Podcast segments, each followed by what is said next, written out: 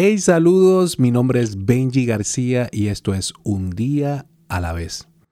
Hoy es un buen día para perdonar. Hoy quiero hablarles de las consecuencias de no perdonar y lo, y lo que eso puede crear en nosotros.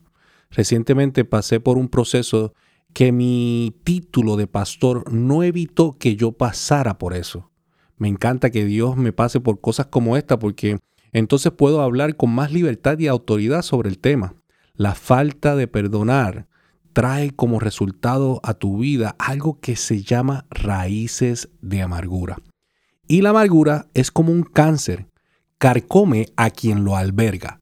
Para muchos la amargura están justificadas. La amargura, eh, la gente como que tiende a excusarla.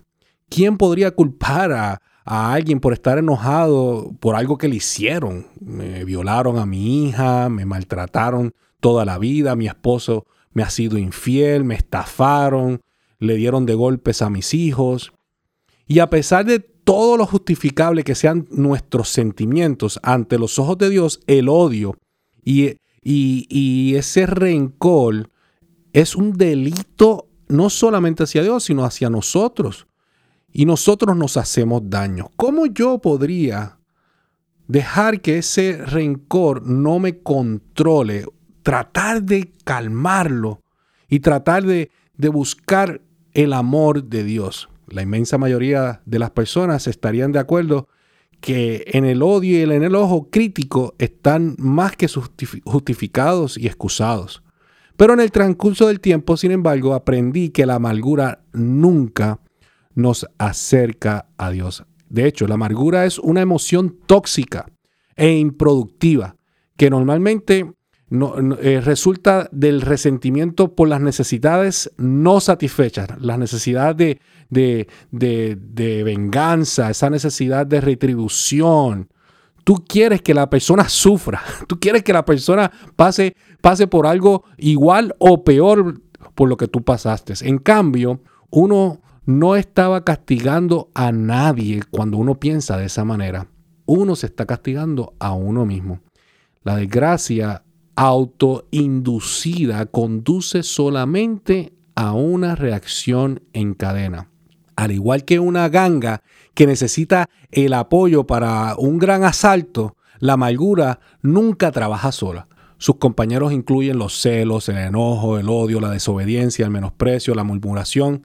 Y la tarea que planean robar estos secuaces son la paz, la esperanza, el gozo, eh, el perdón, la misericordia. Eso es lo que quiere robar. Y en lugar de solo infligir una herida en nuestra alma, la amargura y su pandilla llenan nuestro camino espiritual de capas de cristales rotos, dejando que nos desgastemos lentamente y dolorosamente hasta morir de resistir ira. ¡Wow!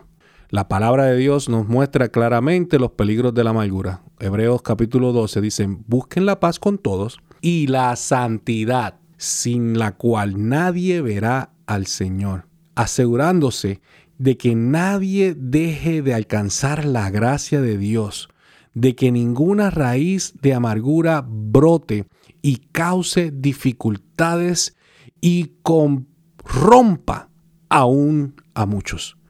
Mateo 6 dice, si perdonas a los que pecan en contra de ti, tu Padre Celestial te perdonará. Y Efesios 4.1 dice, líbrense de toda amargura, furia, enojo, palabras ásperas, calumnias y de toda clase de mala conducta. Por el contrario, sean amables unos con otros, sean de buen corazón y perdónense unos a otros. Y aunque no podemos controlar el resultado, somos llamados a hacer todo lo posible por vivir en paz con los demás, incluso o especialmente con quienes nos han hecho daño. Y el problema es que cuando estamos llenos de amargura, no queremos creer en ninguno de estos versículos. No queremos creer en nada de esto. Debemos estar alerta y hacer todo lo posible para luchar en contra de eso, porque hoy es un buen día para perdonar. Hoy es un buen día para ser libre de toda raíz de amargura que te contamina y te envenena. Acuérdate que la vida se vive un día a la vez.